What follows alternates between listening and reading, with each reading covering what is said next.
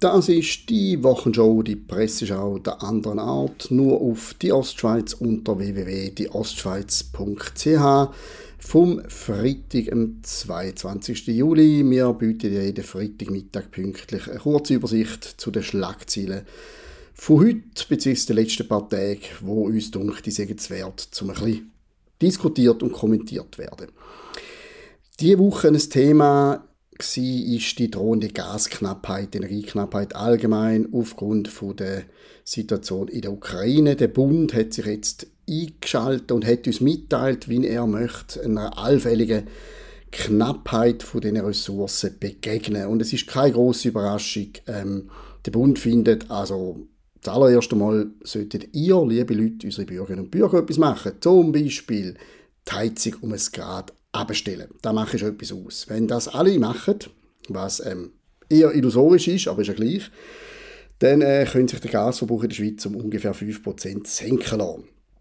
Äh, das lange möglicherweise ja nicht, plus ähm, wir haben in der Schweiz nicht nur einfach nur Privathaushalte, die auf Gas angewiesen sind, wir haben zum Teil auch Industrien, Unternehmen etc., die vielleicht nicht einfach aus Blauschen mal irgendwo ein bisschen an der Heizung drehen bzw. an einem anderen Gerät. Aber das ist eigentlich das Beste, was der Schweiz im Moment einfällt. Tönt doch einfach ein bisschen kälter einstellen. Ich persönlich bin kein wahnsinniger Heizer, ich habe immer zu heiß, also bei mir kann es äh, durchaus fröstelnd sein und ich bin noch stolzer Besitzer von einem Kachelofen. Das mit dem Gas, das macht mir nicht so Bauchweh, aber es ist schon frappant, wie Politik eigentlich kann, ja, sagen wir es mal klar und deutlich, versägen auf der ganzen Linie, kann Situationen entstehen lassen, kann Massnahmen ergreifen, die zu einer Verschärfung von einer Situation führen. Und dann, wenn man merkt, huch, das könnte Auswirkungen findet, hey, machen ihr doch das, liebe Leute, tun doch einfach die Heizung ein bisschen abschrauben, erledigt ihr das für uns. Nicht gegen einen solidarischen Ruck die Bevölkerung, aber in erster Linie würde man eigentlich von einer gewählten Regierung erwarten, dass sie ein bisschen kreativer ist, als einfach den Ball an die Bevölkerung weiterzugeben. Über das berichtet die Woche verschiedene Medien, kann man nachlesen. Es ist ein bisschen ernüchternd, was der Bund zum Bereich äh, mögliche Gasknappheit zu sagen hat. Aber ja, ich glaube, das ist etwas, wo in vielen Bereichen so ist, dass man dann einfach irgendwie den Schwarzpeter weitergibt, obwohl ja irgendwo ja Verantwortlichkeiten auf Regierungsebene liegen. Apropos Regierung, wir haben ja äh, so eine Situation um die Altbundesrätin Doris Leuthard. Es ist bekannt worden letzte Woche, dass sie in ihrem Tessiner Ferienhaus von einem Mann mit einem Messer bedroht worden ist. Man hat relativ lange nichts Genaues gewusst. Die Tessiner Medien haben relativ früh Polizeiaussagen kolportiert, wonach es sich um einen Fall von häuslicher Gewalt handelt. Und wenn es häusliche Gewalt ist, dann ist klar, es ist irgendetwas unter Verwandten, unter Eheleuten beispielsweise. Und so ist es jetzt auch. Es ist jetzt äh, klar, dass der Ehemann von der Doris Leuthard sie offenbar schwer alkoholisiert mit einem Messer bedroht hat, dann zuerst in die Psychiatrie gekommen ist und jetzt inzwischen in ein Gefängnis zu Lugano überwiesen worden ist. Ein tragischer Fall, etwas, äh, wo uns wahrscheinlich jetzt initial nicht angeht, aber es ist natürlich ein Medienthema, weil es um eine Altbundesrätin geht.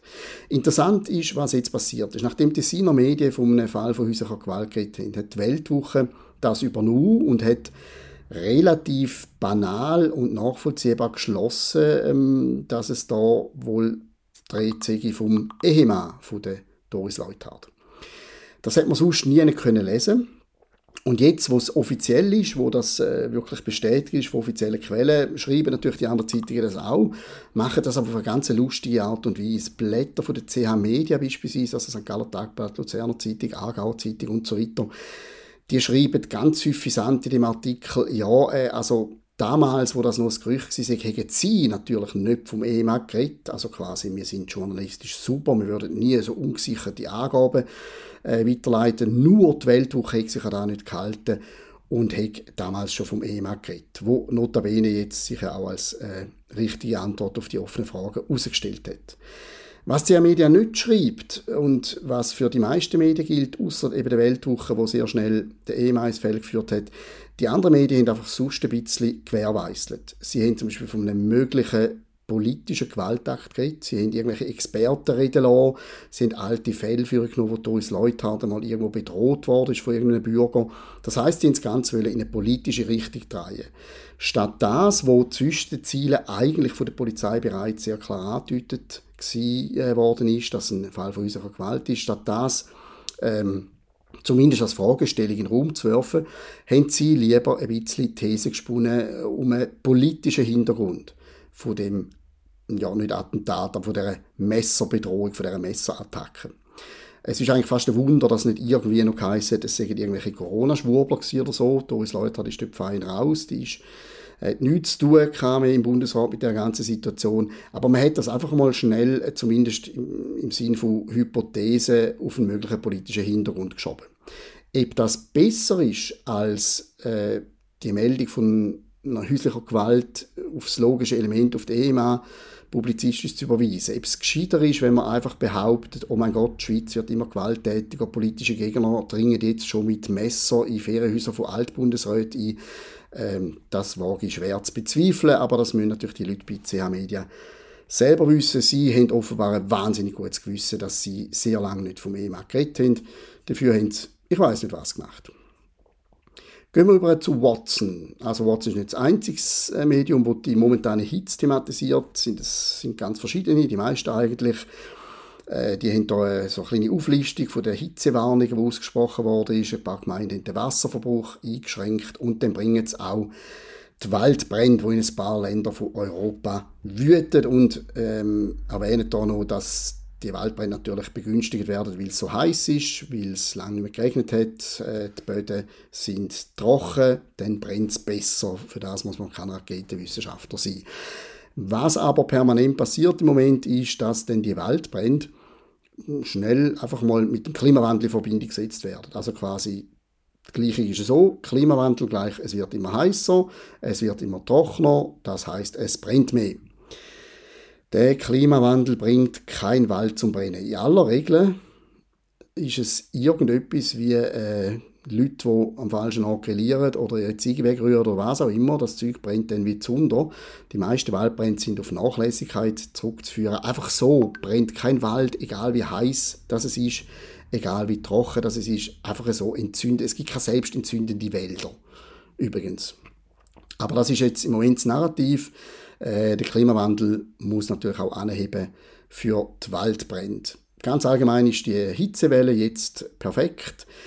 Und Leute, die ein bisschen jünger sind, haben vielleicht wirklich das Gefühl, es sei außerordentlich. Ich habe mit 50 mich an sehr viele Sommer erinnern, wo es so heiß wie jetzt oder heißer war. Aber wir wissen, alles, was 2022 passiert, hat selbstverständlich einen anderen Hintergrund als das, was vor 30 Jahren war. Vor 30 Jahren war es Zufall und Wetter. Heute ist es das Klima. Apropos, auch now.ch widmet sich dem Wetter. Mit einer aufsehenerregenden Recherche, da heißt es, in Großbritannien zeigt das Thermometer zum Wochenbeginn mehr als 40 Grad an. Now.ch hat mit einer Schweizerin gesprochen, die in der Megahitze ausharrt das tönt wirklich, wie wenn die Frau jetzt irgendwie gerade mitten in einem Bürgerkriegsgebiet gelandet wäre und nicht mehr rauskommt. Also gehen wir mal davon aus, dass sie äh, in ein kühles Restaurant kann sitzen oder in ein klimatisiertes Hotel und nicht äh, in der sengenden Sonne muss äh, schwitzen. Aber es ist offenbar ein ganz tragisches Schicksal. Äh, die Frau wohnt in Manchester und berichtet von 41 Grad. Im Haus 29 Grad gehabt. Und dann sagt sie noch, leider gibt es hier keine Badi und keinen See oder Fluss in der Nähe, in dem man baden könnte.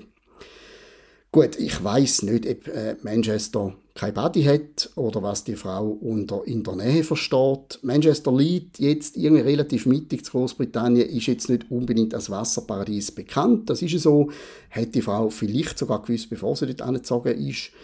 Äh, und vermisst jetzt aber die, die Abkühlung sehnlich. So private Schicksal hat man früher irgendwie einfach seinem Verwandten erzählt am Telefon. Heute ist ein grosser Artikel auf now.ch wert, dass eine Schweizerin in Manchester bei hohen Temperaturen sitzt. Wer es interessiert, now.ch, ihr könnt es nachlesen. Ich empfehle es nicht als dringend zwingend. Genauso wenig übrigens wie der nächste Artikel aus 20 Minuten, Stefanie Berger. Äh, Moderatorin, Ex-Miss Schweiz, irgend so, äh, ja halt jemand, der nach Schweizer Status Promi ist. Oder nach Schweizer Verhältnis Promi-Status genießt. Sie ist Mutter geworden mit 44 und sie ist jetzt sehr ehrlich auf Instagram. Sie sagt, wie überfordert sie zum Teil ist, wie schwierig das ist mit so einem Neugeborenen. Sie postet auch Fotos, wo man sie ungeschminkt und völlig abgekämpft mit Augenring sieht. Finde ich grundsätzlich immer sympathisch, wenn Leute von Berufswegen sich immer müssen, äh, relativ wie aus dem Eigepell zeigen, wenn die auch den Mut haben, um eben sich anders zeigen.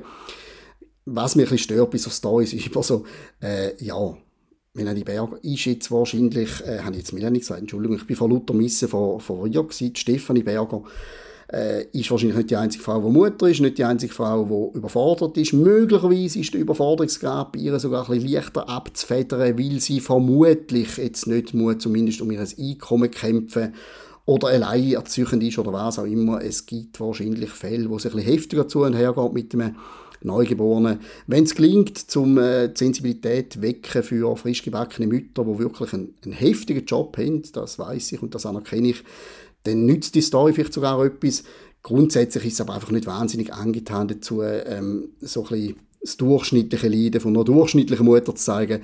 Da ist jetzt Stefanie Berger vermutlich schon ein bisschen äh, im Vorteil gegenüber vielen anderen. Aber auch da, ähm, wer es mag, anschauen, auf 20 Minuten und es folgt garantiert eine Fortsetzung. Und eine solche folgt garantiert auch bei uns, nächsten Freitag um 12 Uhr wieder mit einer neuen aktuellen Ausgabe von «Die Wochenshow». Herzlichen Dank fürs Zuhören und ein schönes Wochenende.